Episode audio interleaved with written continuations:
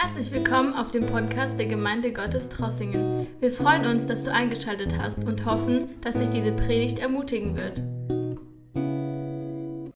Wie wunderbar, dass wir wieder uns versammeln dürfen, oder? Ihr seid nicht überzeugt. In vielen Ländern dürfen die Christen sich noch gar nicht versammeln. Ihr solltet alle ein geschlossenes Amen sagen. Dem Herrn, nicht mir, dem Herrn. Wir haben ja gebetet, Herr, lass wieder Möglichkeit, gib wieder Möglichkeit, dass wir Gottesdienste haben. Und wir werden auch in Zukunft, danke für euer Zeugnis, auch Möglichkeit geben zu Zeugnisse. Ich denke jetzt heute, das äh, war dran von Nennert und Carmen. Auch ich möchte Gott danken, dass Gott geholfen hat. Alle Ehre sei dem Herrn als das so war, ich war ein paar Stunden hier, also einige Stunden hier in der Gemeinde und habe gebetet und es war wie wenn ich mit Dämonen kämpfen würde hier. Alle Stühle waren weg, es war leer der Saal, aber es waren Herren von Dämonen, die nicht freigeben wollten, was, für was wir gebetet haben. Und wie wunderbar, dass wir einen lebendigen Gott haben, einen Gott, der keine Grenzen kennt es gibt keine Grenzen für unseren Gott. Halleluja. Das möchten wir behalten, bekennen und, und das auch erleben immer wieder. Heute Morgen, wir haben ja ein Thema angefangen. Anfang März haben wir gesagt, wir werden die zwei Monate, mehr, äh, nicht März, Mai, Mai und Juni, werden wir eine Themenreihe behandeln. Suchet den Herrn, so werdet ihr leben. Und zu diesem Thema möchte ich ein Unterthema heute, und zwar mein Thema wird sein, eine gründliche Lebensreinigung. Und ich lese ein Vers aus Jakobus, Kapitel 5, Vers 16. Lasst uns aufstehen noch einmal. Es ist wert, dieses äh, wunderbare Wort soll tief sacken in unser Herz und Frucht bringen. Und ich möchte nochmals beten und ihr dürft mitbeten, dass Gott sein Wort segnet. Ich weiß, dass Gott zu uns reden möchte, zu Menschen reden möchte heute Morgen, weil ich gar nichts anderes predigen kann als das. Und das ist so ein Drang in mein Herz. Der Text ist aus Jakobus 5, Vers 16. Bekennet einander euer Schuld und betet füreinander damit ihr gesund werdet. Vater, wir danken dir in Jesu Namen für dieses Wort. Danke, dass wir dieses Wort heute für uns persönlich annehmen dürfen. Und wir bitten dich jetzt, dass dein Heiliger Geist die Herzen erforscht. So hast du es verheißen, dass wenn der Tröster kommt, er wird verschiedene Aufgaben übernehmen. Unter anderem, du erforscht die Tiefsten des Herzens durch den Heiligen Geist. Und ich danke dir, Herr, dass du am Wirken bist, gerade jetzt. Möchte dir alle Ehre geben und danke dir für dieses Wort und Herr, auch was du uns sagen möchtest heute, auch die anderen Worte, die ich lesen werde. Ich bitte dich, Herr, beleb dein Wort. Lass es tief in unser Herz fallen.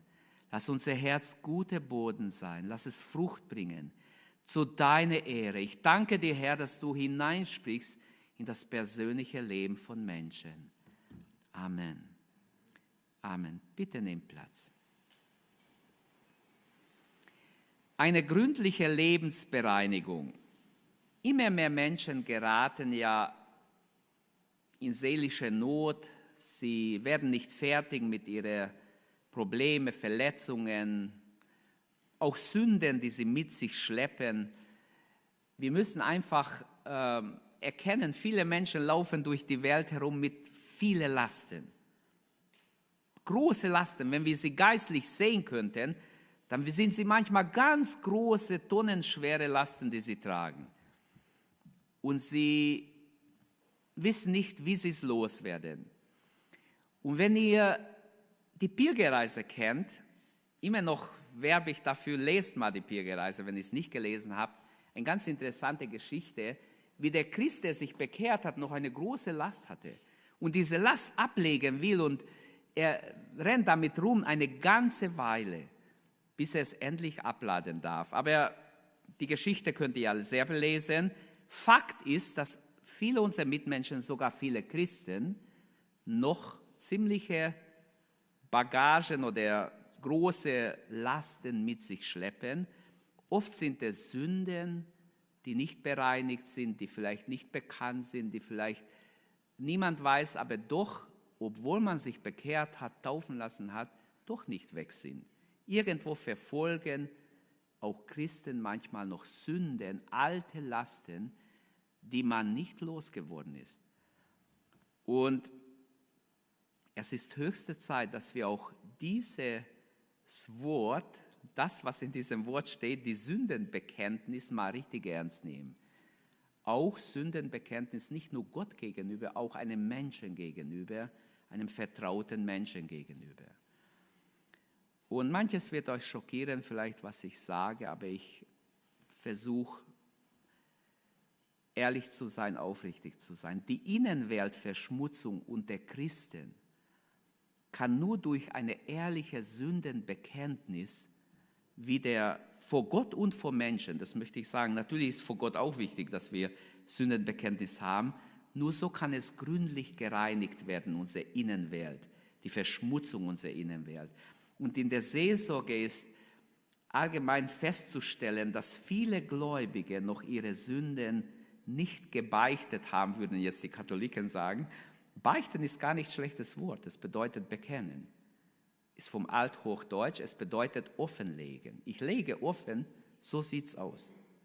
Und deshalb beichten, oft wird es im, im, mit Witzeleien halt schlecht gemacht, aber beichten ist biblisch in dem Sinne bekennen. Sünden bekennen ist biblisch. Ich sage das nur, weil manche denken, beichten bedeutet, wer was irgendwie dem Priester irgendwann eine Story zu erzählen und dann kriege ich wieder Abendmahl oder sonst was. Nein.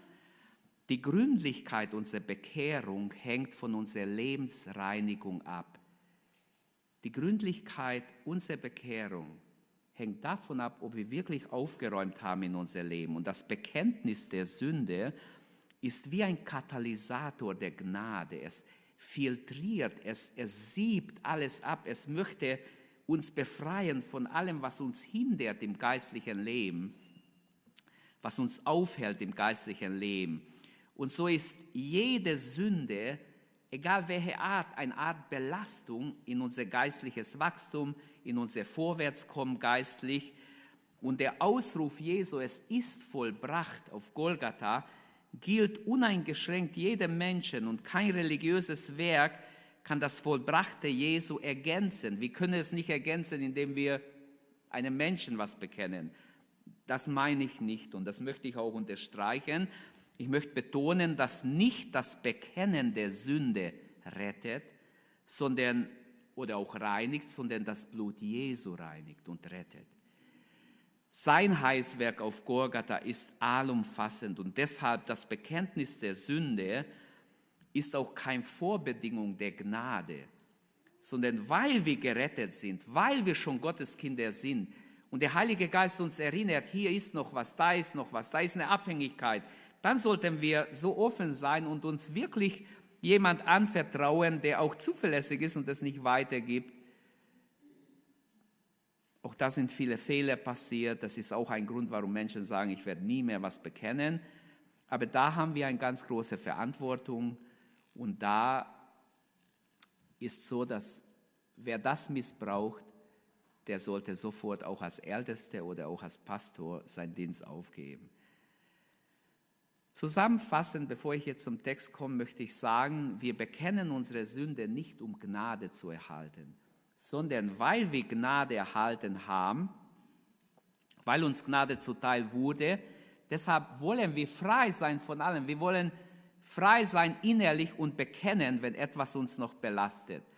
Leider müssen wir oft feststellen, dass viele Menschen sich bekehrt haben, aber nicht alle, die, die sich bekehrt haben, haben sich auch geheiligt, wurden auch reif im Glauben, sind gewachsen geistlich, sind fruchtbar im Werk des Herrn oder im Dienst des Herrn.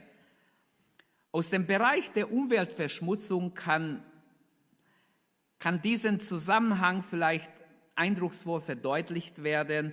Wie soll auf einem verschmutzten Boden ein junger Baum gepflanzt werden? Wenn da eine Tankstelle vorher war und viel Öl rausgelaufen ist und da wollen wir einen Baum pflanzen, das würde sowieso nicht gesund, da würde nicht gesund wachsen. Da wäre irgendwas würde nicht okay sein. Und äh, wie in der Natur oft äh, das Waldsterben sichtbar ist, wegen irgendwas sterben die Bäume, so gibt es auch ein geistliches Dahinsiechen. Man vegetiert vor sich hin, aber man ist nicht geistlich richtig fit und, und voll Leben, sondern ja, man ist gerade so noch dabei.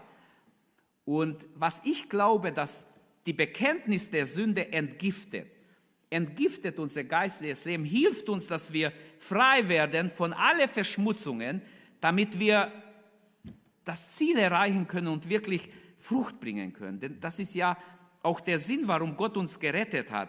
Und in diesem Sinne ist Sündenbekenntnis, wie ich möchte mal sagen, Gottes Katalysator gegen unsere Innenweltverschmutzung, durch den uns Reinheit des Herzens und auch die Beziehungen untereinander wird wieder hergestellt. In 1. Johannes 1,7, wir kennen diesen Vers, wird oft zitiert, wenn wir aber im Lichte wandeln, wie er im Lichte ist, so haben wir Gemeinschaft untereinander und das Blut Jesu Christi reinigt uns von alle Sünden. So, das als kurze Einleitung. Jetzt Hintergrund des Textes. Ich habe gelesen, bekennet einander eure Sünden, betet füreinander, damit ihr gesund werdet. Der Hintergrund ist das Gebet der Ältesten für die Kranken. Das ist, was der Text sagt, wenn wir vorher, nachher lesen. Dieser Abschnitt, woher ich den Vers genommen habe, damit ihr nicht denkt, ich missbrauche es, möchte ich sagen, hier ist der Kontext. Das Gebet der Ältesten für die Kranken in der Gemeinde. Kranke Menschen gehören nicht nur im Wartezimmer des Arztes, sondern auch in der Gemeinde.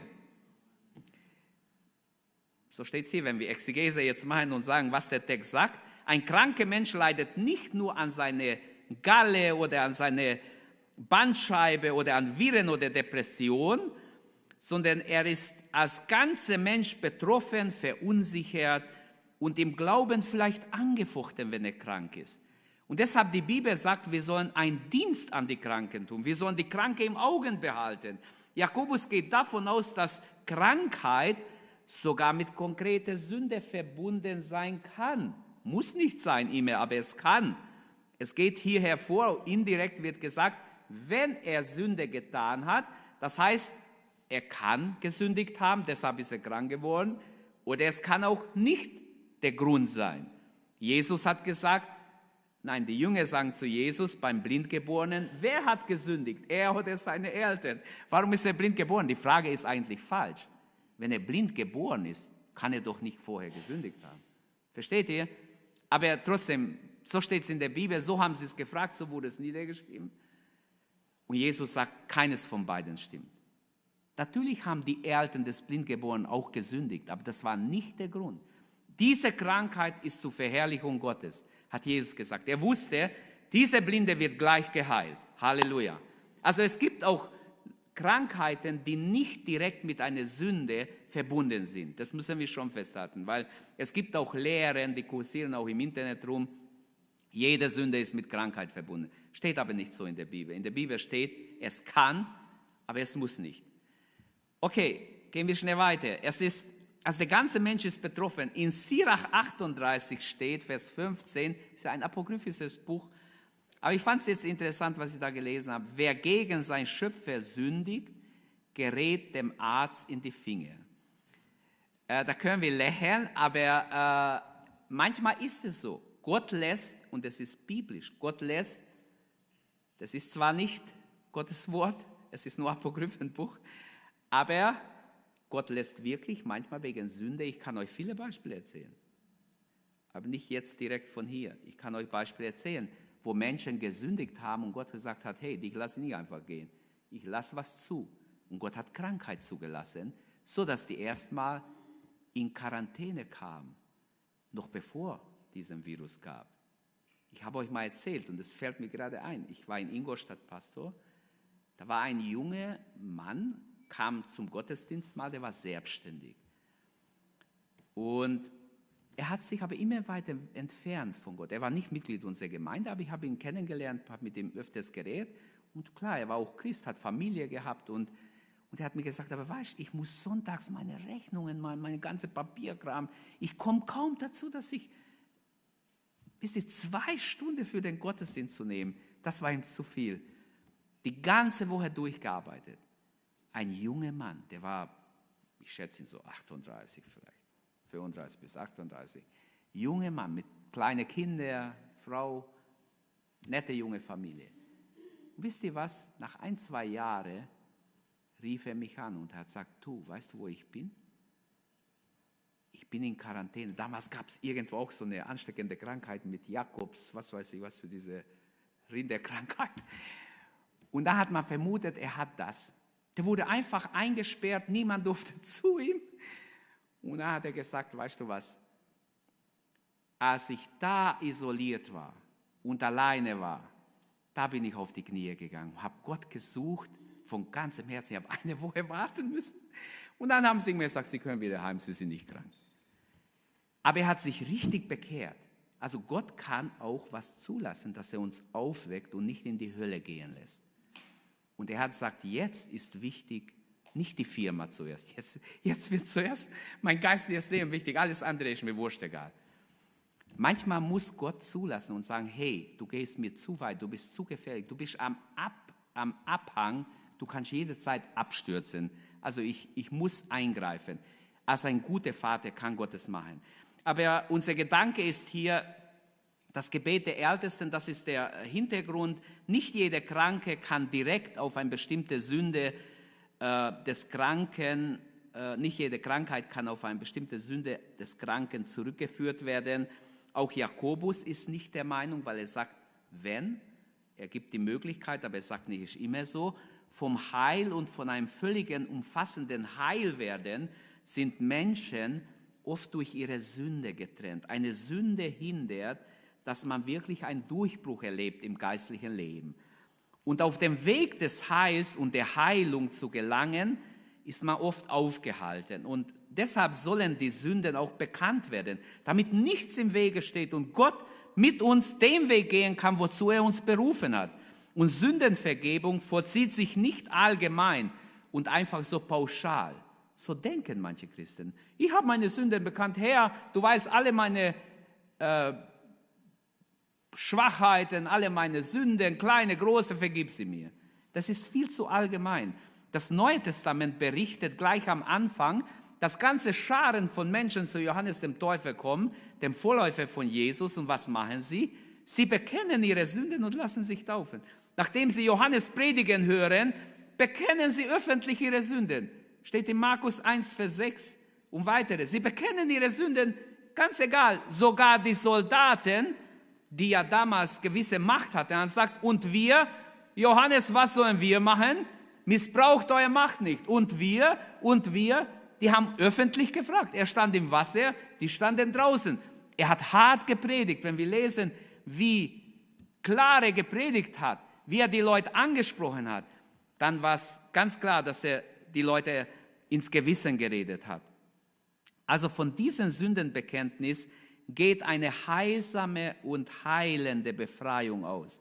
Jakobus zeigt einen Weg gegenseitiger Verantwortung und Bedürftigkeit in der Gemeinde.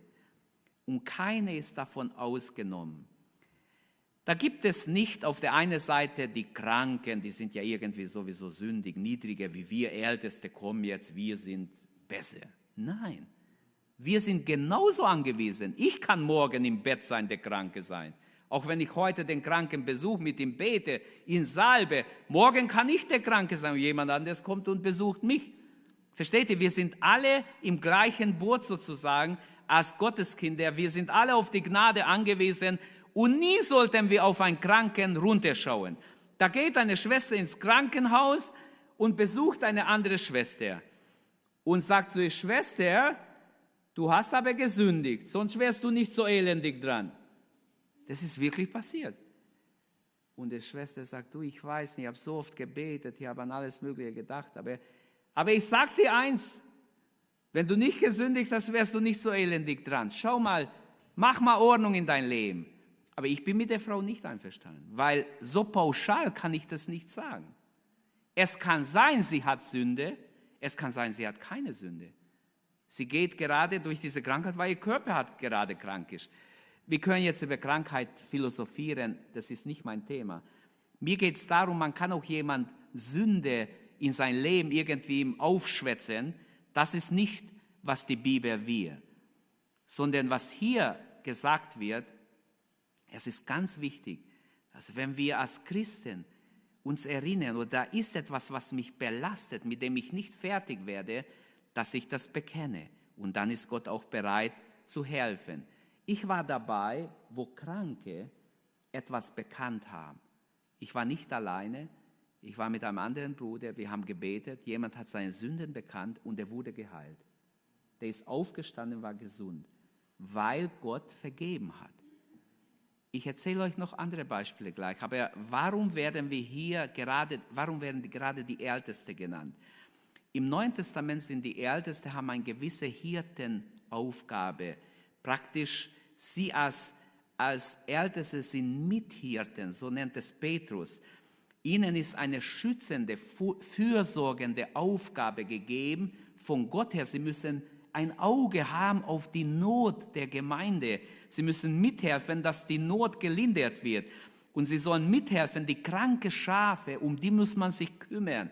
Und es gibt immer kranke Schafe, die irgendwo am Rande sind, auch in unserer Gemeinde, in jeder Gemeinde. Heute ruft Gott uns auf, vollziehe eine gründliche Lebensreinigung durch Sündenbekenntnis. Und das ist jetzt unser Thema. Ich möchte drei geistliche Aspekte aufzeigen hier oder drei äh, Gründe vielleicht, warum dieses Bekenntnis der Sünde für Christen auch wichtig ist, sogar vor einem Mitchristen. Das Bekenntnis der Sünde erstens entmachtet die Sünde. Ich habe das nicht geglaubt, dass das so ist. Wie die Sünde sofort entmachtet wird, in dem Moment, wo es öffentlich bekannt wird. Dann das Bekenntnis der Sünde erneuert Beziehungen, die zerstört sind. Und das Bekenntnis der Sünde fördert geistliches Wachstum im Leben eines Christen. Soweit ich Zeit habe, behandle ich diese drei Gedanken. Wenn ich nicht Zeit habe, mache ich im zweiten Gottesdienst dann weiter. Also, das Bekenntnis der Sünde entmachtet die Sünde. Jeder Christ kennt die Erfahrung, dass er trotz verzweifelten Ringens, trotz Gebet und vielleicht auch mehrere Bekenntnis Gott gegenüber, doch nicht ganz frei wird von einer bestimmten Last, ein Schuldgefühl.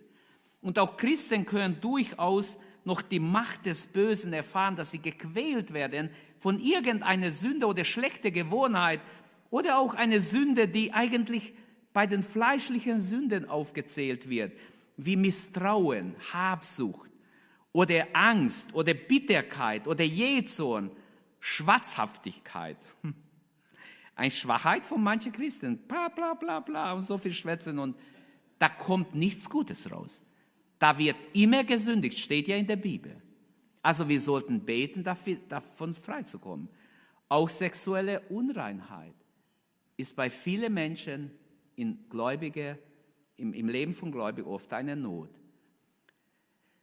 So bekennet nur einander, bekennet nun einander eure Sünden.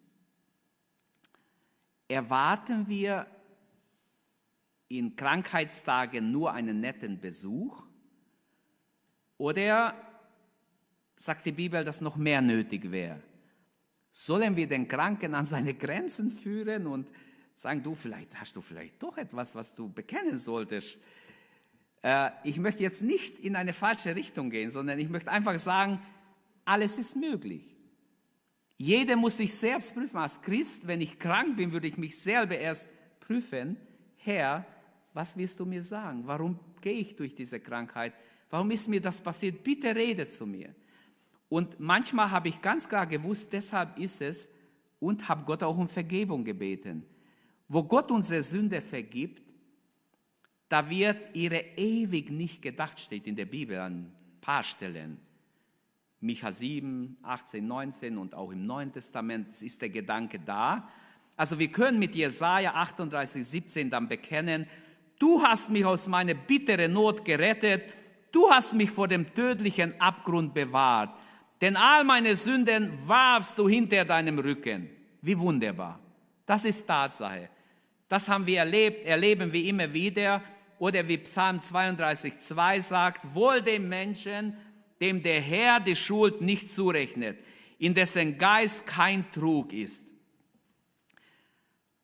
Und jetzt sagt Jakobus so, bekennet nur einander eure Sünden, bedeutet nicht, dass die Brüder, die gekommen sind, auch ihre Sünden bekennen müssen. Wir bekennen nicht gegenseitig unsere Sünden, das ist nicht, was der Text sagt. Sondern wenn der Kranke etwas hat und bekennen wir, bitte, kann es machen. Wir gehen damit vertrauensvoll um, beten und wissen, Gott hat es gehört und Gott ist der, der vergibt. Auch das Leben des Seelsorgers muss aber in Ordnung sein. Auch das ist schon vorgekommen. Der Seelsorger ist nicht in Ordnung. Der andere ist ehrlich, der Seelsorger nicht. Gott wird dafür sorgen, dass auch er das abbekommt und ganz schön Buße tun muss. Wie sehr unbekannte Sünden oder unbe, unbereute und unbekannte Sünde, äh, nicht bekannte, so muss ich sagen, weil unbekannt kann auch was anderes bedeuten, unser Leben mit Gott begrenzen kann, lesen wir zum Beispiel in Jesaja 1. Und wenn ihr eure Hände ausbreitet, Gott sagt zu Israel, selbst wenn ihr eure Hände ausbreitet, verberge ich doch mein Angesicht vor euch. Und wenn ihr auch viel betet, höre ich euch doch nicht. Ja, wie Herr? Du hast doch gesagt, wenn wir beten, hörst du. Nein, Gott sagt nein, denn eure Hände sind voll Blut. Und hier wird gezeigt, Gott sagt ganz klar, dieser blockierte geistliche Zustand äußert sich oft in einem erstarrten religiösen Formalismus. Nur weil wir Gottes Volk sind, denken wir, wir haben Sonderrechte.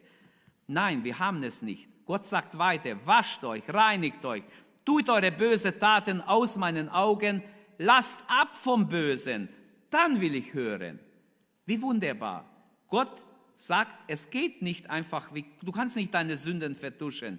Die Begriffe, die hier verwendet werden, stellen sicher, dass die Macht der Sünde durch konkrete Gehorsamschritte besiegt werden muss. Wascht euch. Das ist meine Entscheidung. Ich, ich will mich reinigen. Bekenne aufrichtig. Erkenne, du kannst nicht einfach diese faule Kompromisse behalten in dein Leben. Reinigt euch. Legt die unklare Haltung oder unklare Motive oder falsche Motive ab. Tut eure böse Taten aus meinen Augen, sagt Gott hier. In anderen Worten, brecht radikal mit jeder erkannten Sünde. Schon im Alten Testament hat Gott Israel dieses Angebot gemacht.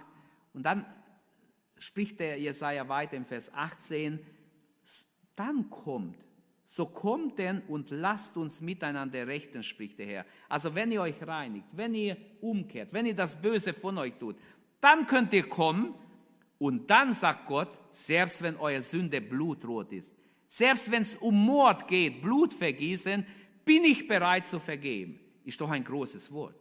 Es hat auch nichts mit Gesetz zu tun, sondern das ist biblische Wahrheit. Jesaja 1. Dann könnt ihr kommen, sagt Gott, und dann bin ich bereit, dann, dann rede ich mit euch, dann erhöre ich eure Gebete, dann antworte ich, dann handle ich. Und hier zeigt uns Gottes Wort, dass auch die schlimmste Sünden selbst Blutschuld vergeben wird.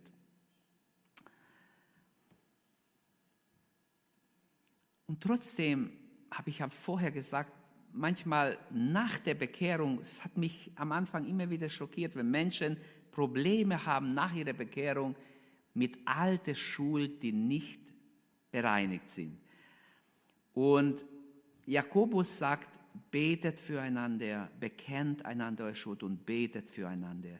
Wir dürfen leidende Mitchristen nicht alleine lassen. Wir sollten einfach ein offenes Auge haben, ein Herz haben füreinander und einander dienen. Unsere Fürbitte für die Kranke wird hier angesprochen und das Sündenbekenntnis ist immer dann nötig, wenn wir alleine mit einer Sünde, mit einer Last nicht fertig werden. Und wir sollten nie leichtfertig nur so Sünden bekennen. Das ist nicht gut. Es ist immer eine ernste Angelegenheit. Und ich möchte ein paar Beispiele erzählen, bevor ich weitergehe, die ich selber in den letzten Jahren erlebt habe in meinem Leben wo ich genau gesehen habe, welche tiefe Bedeutung Sünden, das Sündenbekenntnis hat. Und für manches habe ich sogar Erlaubnis gefragt, ob ich sagen darf. Ich werde natürlich keinen Namen nennen und keinen bloßstellen. Sündenvergebung vollzieht sich nicht allgemein. Ich sage es noch einmal, was ich am Anfang gesagt habe, sondern sie ist an das Bekenntnis der Sünde gebunden. Vergebung kommt nicht so einfach für alle Sünden. Manche Sünden musst du bekennen. Und wenn ich Beispiele erzähle, äh, will ich nur helfen, damit ihr seht, dass diese Dinge auch heute genauso sind wie zur Zeit der Apostel. Eine Schwester, also eine Frau hat sich bekehrt in unserer Gemeinde und hat sich taufen lassen und sie war glücklich als Gotteskind, kam in unsere Gemeinde Woche um Woche und so weiter. Und nach halbes Jahr etwa hat sie gesagt, ob wir nicht reden könnten. Sie hat eine Not. Sie hat eine alte Sache aus ihr alten Leben, was sie einfach nicht los wird. Es quält sie jeden Tag, sie kann nicht schlafen und, und, und. Sie hat eine tiefe Not. Klar, wir haben uns getroffen in der Gemeinde. Sie hat erzählt, dass sie in ihr altes Leben ein Kind abgetrieben hat. Und dass dieses Kind vor ihr ist. Sie kann nicht schlafen, sie wird gequält, obwohl sie sich jetzt bekehrt hatte, obwohl sie Jesu Vergebung angenommen hat. Sie ist schon vielleicht gut halbes Jahr in die Gemeinde gewesen, aber sie hat diese Sünde vorher getan. Und es ging ihr nach wie ein Messer. Sie wurde richtig gequält. Gut, ich habe gerade Jesaja 1,18 gelesen. Ich habe mit ihr gebetet. Ich war auch überrascht, dass sie das gemacht hat. Klar ist das eine böse Sünde, die, äh, wir können sagen, Mord. Aber die Gnade ist, ist fähig, auch das zu vergeben. Und so haben wir gebetet, geredet, wir haben es Gott gebracht und Gott um Vergebung gebeten. Und Gott gebeten, sie zu lösen. Und siehe da, ab da war sie frei und sie ist frei. Und sie darf glücklich in der Gemeinde sein und sie weiß, es war Sünde und sie hat eine Ehrfurcht davor, dass sie das gemacht hat und sie dankt aber Gott, dass ihr vergeben wurde. Natürlich wäre es eine viel schlimmere Sünde, wenn es ein Christ machen würde. Für uns Christen kommt sowas nicht in Frage, ich hoffe. Aber ich erzähle es nicht, um die Sache leichter zu machen, sondern ich möchte sagen, das war eine ganz große Not und Gott hat sie einfach so befreit. Eines Nachts hatte ich einen Traum. Was ich erzähle, es berührt mich, ich kriege Gänsehaut. Ich träumte, dass ich in der Gemeinde bin.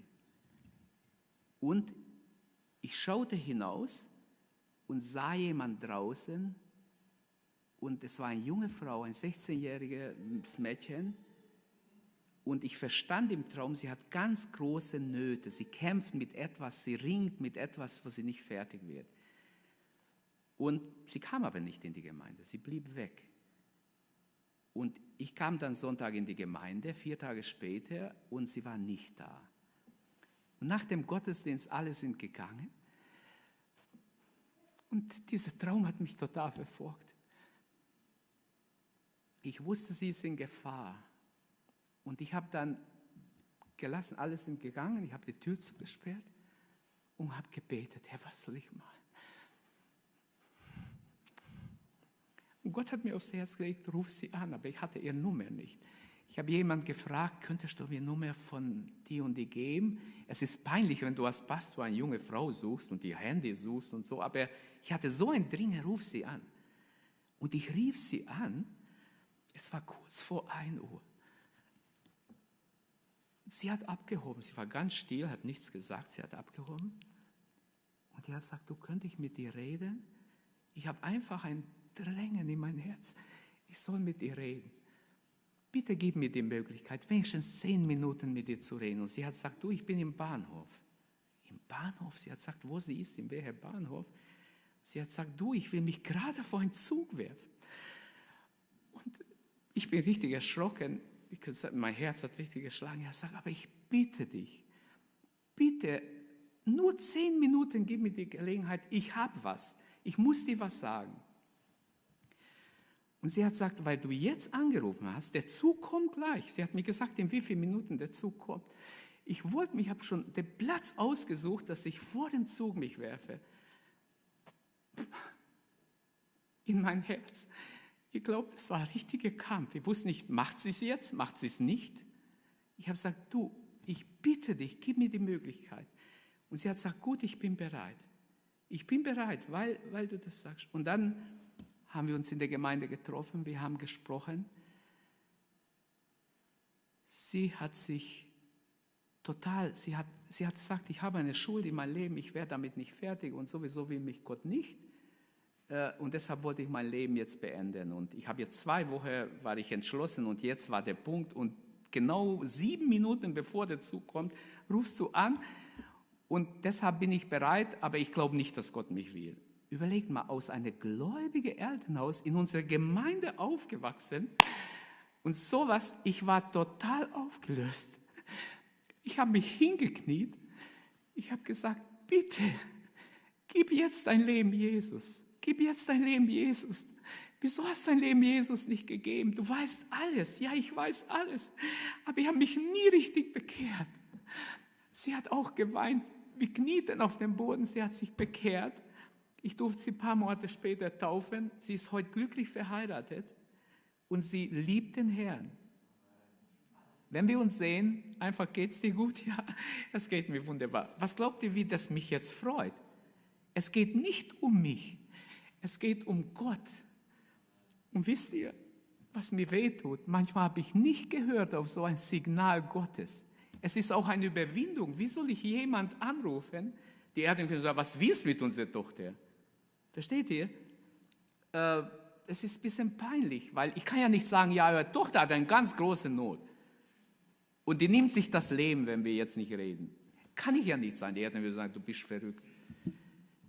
Aber glaubt mir, in einem Fall, was mir so leid tut, ich hatte den Eindruck, jemand anzurufen in eine ganz große Not. Und er hat echt Blödsinn gemacht. Er ist nicht aus unserer Gemeinde, er ist weit weg, aber Gott hat mich, mich erinnert an ihn. Ich war einmal bei ihm zu Hause, vor Jahren.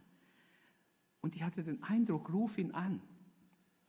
Und ich habe ihn, ja, Herr, ich kann doch nicht für die ganze Welt mich kümmern. Der ist 700 Kilometer von mir. Soll ich ihn anrufen? Und versteht ihr, aber all diese Dinge haben mich dermaßen fertig gemacht, weil wir müssen lernen, auf Gott zu hören, auf Gottes Eingebung zu hören. Und ich bin so froh im Nachhinein, dass ich nicht einfach heim bin und Mittag gegessen habe. Ich konnte nicht, ich habe einfach empfunden, bleib da und versuch irgendwie Kontakt aufzunehmen. Vielleicht kannst du mit ihr reden. Wir wissen, Gott kann Schuld vergeben. Wer kann Sünden vergeben? Wo ist ein Gott wie du, der die Sünden vergibt? ruft Micha 7, Vers 18. Es gibt keinen anderen Gott, der so Sünden vergibt und es hinter sich wirft. Und doch sagt Gottes Wort, bekennet einander eure Sünden und betet. Und betet füreinander. Leider kann ich einige Beispiele nicht sagen, die wären auch noch interessant, weil die einfach, ihr würdet vielleicht draufkommen, wer das ist und das möchte ich nicht. Es ist wichtig, dass wir im Bekenntnis nicht pauschal vorgehen. Etwas so, Herr, vergib mir alle meine Unzulänglichkeiten. Nein, mit so einer Bitte ist nichts geklärt. Wenn mich eine Schuld bedrückt, dann sollte ich das bekennen. Dann sollte ich jemanden suchen, wo ich Vertrauen habe und das bekennen. Sünde muss mit Namen genannt werden. Und warum Gott es so gemacht hat, ich kann es nicht mal erklären. Ich habe Theologie studiert, acht Jahre etwa, wenn ich alles zusammenzähle. Trotzdem kann ich das nicht erklären. Ich wüsste alle Bibelstellen, wo über Sünde steht, kann ich vieles auch auswendig sagen. Oder ich kann gleich sagen, schlag da auf, da auf, bestimmt 15, 20, 30. Aber trotzdem kann ich nicht sagen, wieso hat Gott es so gemacht, dass der Mensch, dass es nicht genug ist, einfach allein mit Gott alles abzumachen. Manchmal geht es nicht. Leider kann ich einige Sachen nicht erzählen, aber was ich sagen kann, was mich sehr gefreut hat, ich, ich durfte mit zwei jungen Frauen beten, die in einer lesbischen Beziehung waren. Und beide haben sich für Jesus entschieden und leben nicht mehr so. Und dafür danke ich Gott, dass dass Gott auch solchen Leuten durch sein Wort sie angesprochen hat und sie ein Gespräch suchten. Ich habe sie nicht gesucht, ich wusste es gar nicht, dass, dass die dieses Problem haben oder so ein Leben führen. Aber Gottes Wort erreicht auch solche Leute. Und plötzlich haben sie gemerkt, sie brauchen, diese, diese Not wurde zu einem riesen Stein in ihr Herz, eine Last. Und Gott hat vergeben. Es ist also wichtig, dass wir unser Leben in Ordnung bringen. Das Bekenntnis der Sünde entmachtet die Sünde. Leider bin ich noch beim ersten Punkt und meine Zeit ist abgelaufen. Es tut mir leid. Ähm, oft sind auch Christen tief im Inneren gebunden. Und es sollte niemand von uns durch Geiz, durch Liebe zu Geld oder Stolz oder traditionelle Dinge gebunden sein, abhängig sein. Solche Erfahrungen zeigen, dass wir trotz Frömmigkeit in manche Gebiete gefangen sind, ja sogar geknechtet sind, so wie Jesus in Johannes 8 zu den Pharisäern sagt, ab, ab Vers 31, nicht zu den Pharisäern, sondern zu Menschen, die zu ihm kamen, die an ihn glaubten, hat er es gesagt in diesem Fall. Wenn ihr euch nach meinen Worten richtet, seid ihr wirklich meine Jünger. Ich werde die, ihr werdet die Wahrheit erkennen und die Wahrheit wird euch frei machen. Und dann sagt Jesus etwas ganz Interessantes.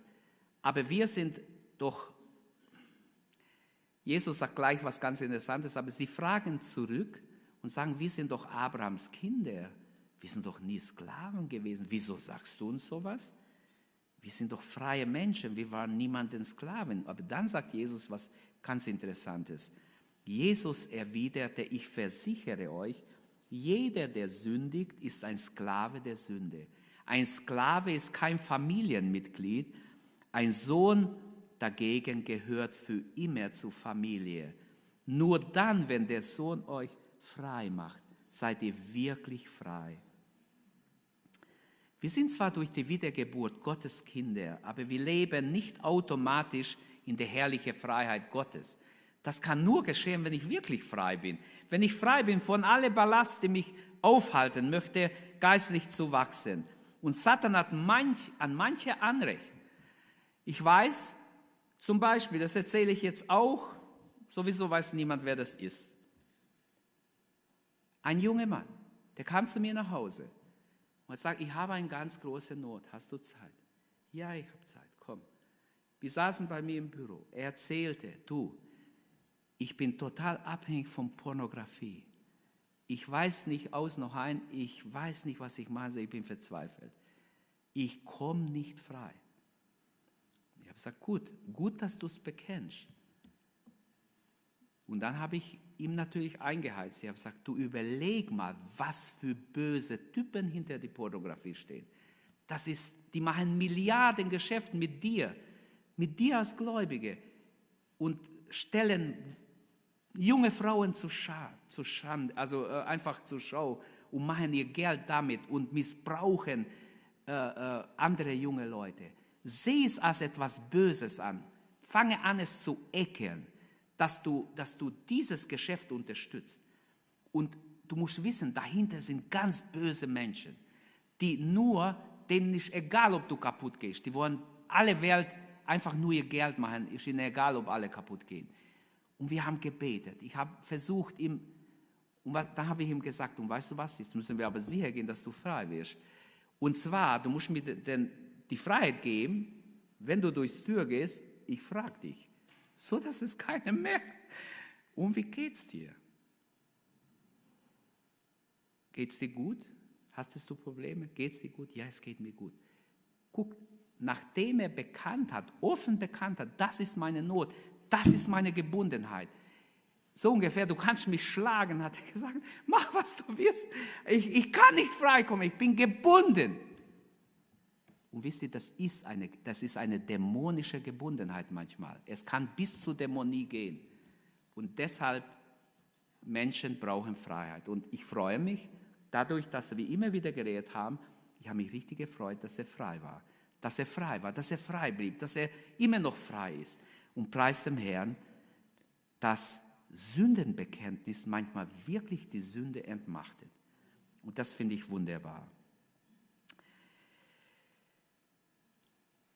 Wie soll ich Schluss machen? Ich mache einfach Schluss. Entschuldigt, ich weiß nicht, warum ich äh, so langsam geredet habe heute. Okay.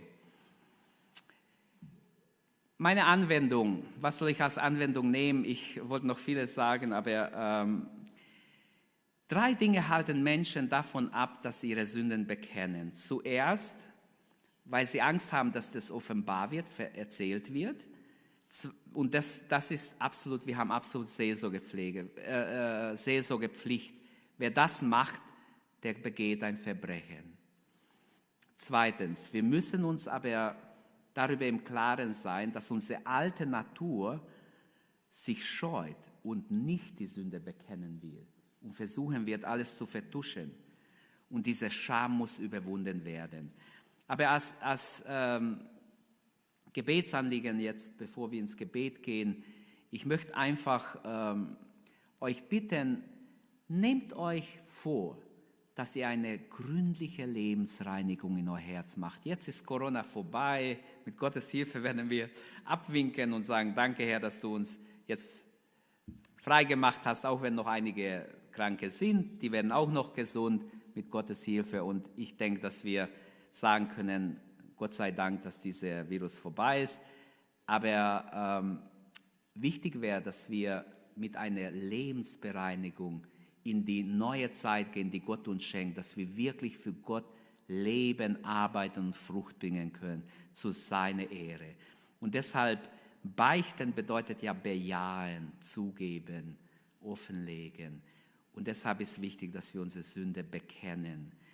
Und ein letzter Vers, wer seine Sünde verheimlicht, hat kein Glück. Wer seine Sünde bekennt und meidet, findet Erbarmen. Preis dem Herrn. Und unser Text war, bekennet euer, einander eure Sünden. Lasst uns aufstehen und beten. Danke, dass du unsere Predigt angehört hast.